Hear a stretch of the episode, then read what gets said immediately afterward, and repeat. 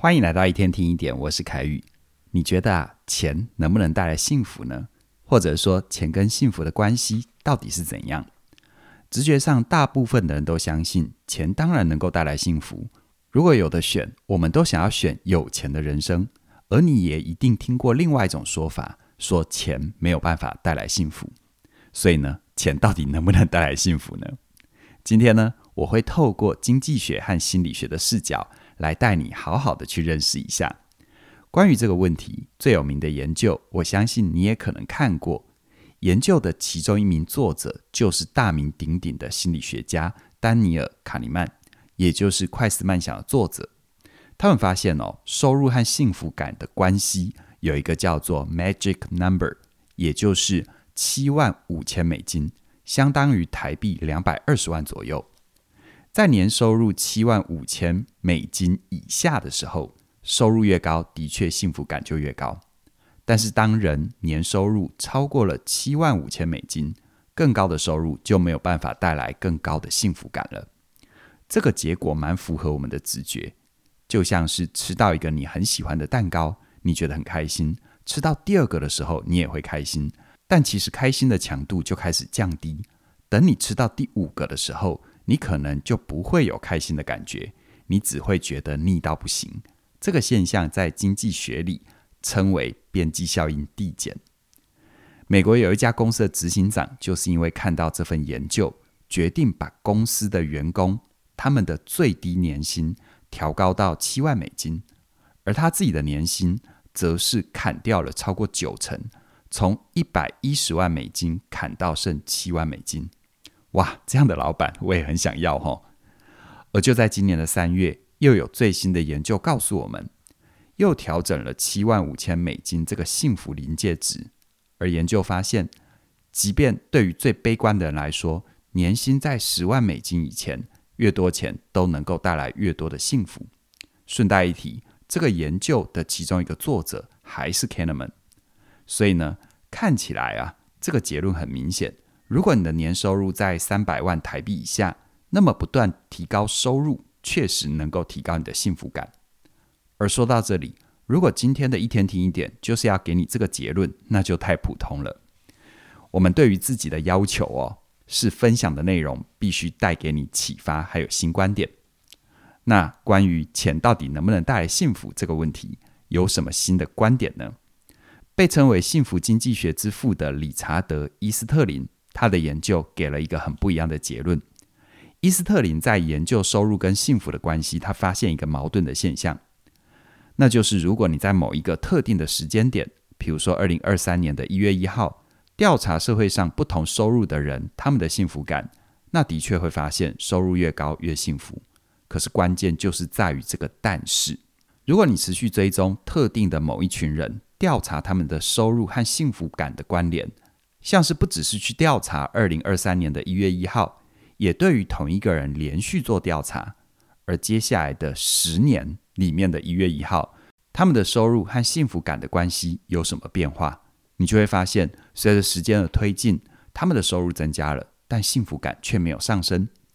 白话文就是，你对于一群人来说，收入越高的人的确越幸福，但是对于你自己来说，随着时间的推移，你收入变高了，但你不一定会变得更幸福。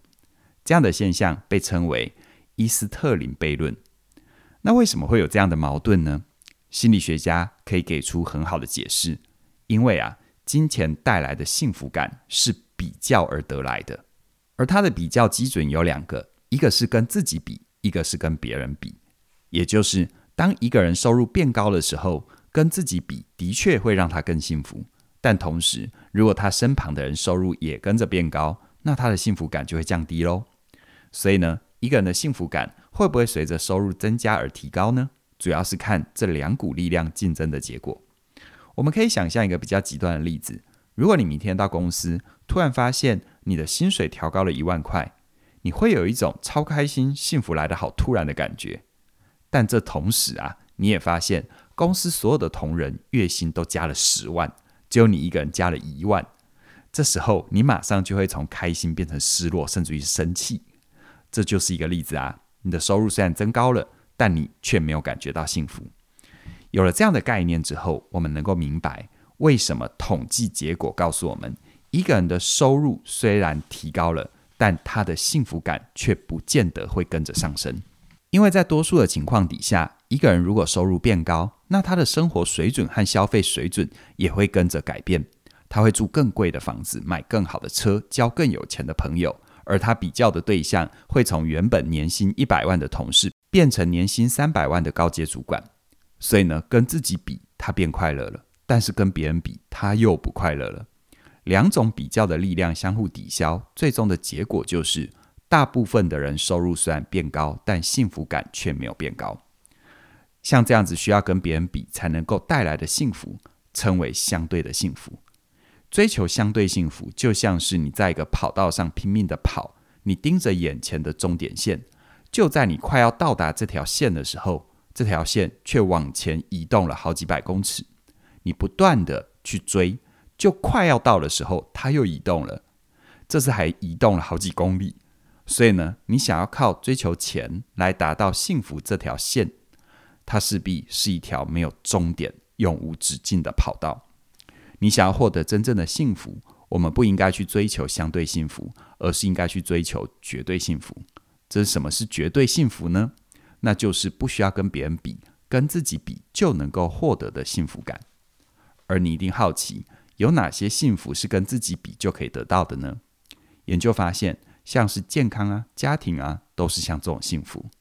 以健康为例，经济学家就发现，如果在某个特定的时间点去调查一群人，会发现身体越健康的人越有幸福感。而如果再进一步追踪某个特定的人群，他们的幸福感随着时间的变化，你会发现这些人的幸福感和健康状况是正比的。也就是说，当一个人有运动的习惯，有好的作息和饮食，他感受到自己的身体变得越来越健康，那他就会感觉越来越幸福。而有趣的地方就在于，因为健康带来的幸福是绝对幸福感，它并不是跟别人比较而得来的。所以，当你身旁有很多比你健康的人的时候，你可能会去羡慕，但你不会嫉妒。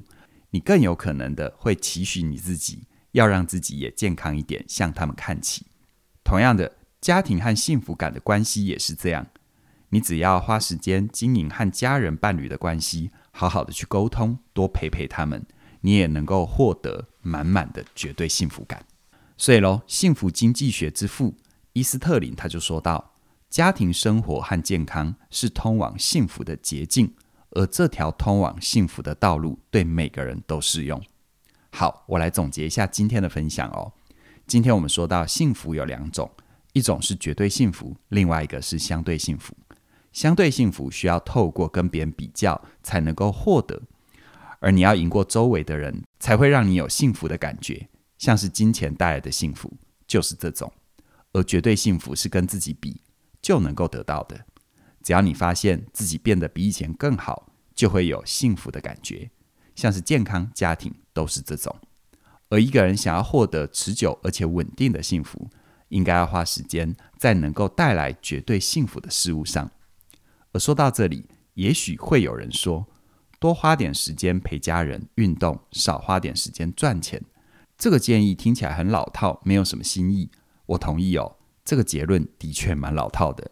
但我们推导出这个结论的过程，不是根据什么老祖宗的智慧，也不是根据我个人的经验谈啊，而是建立在扎实的经济学和心理学的研究上。所以呢，虽然结论也许没有带给你太多的意外跟惊喜，但基于这些研究的推导，让我们对于这个老生常谈的结论更有信心了。而想要获得绝对的幸福，除了我们今天分享的方式之外，准时收听我们的分享。也是一种方式哦。不管是起点的免费分享，还是付费的课程，我们都会陪伴你每天进步一点点。这种进步的感觉是扎扎实实的绝对幸福。你不用跟别人比，你就会有满满的幸福感。我很鼓励你，现在就到我们的官网，找寻适合自己的课程，让这些课程带着你走向幸福的康庄大道。详细的资讯都在我们的影片说明里有连结，期待你的加入。那么今天就跟你分享到这边了，谢谢你的收听，我们再会。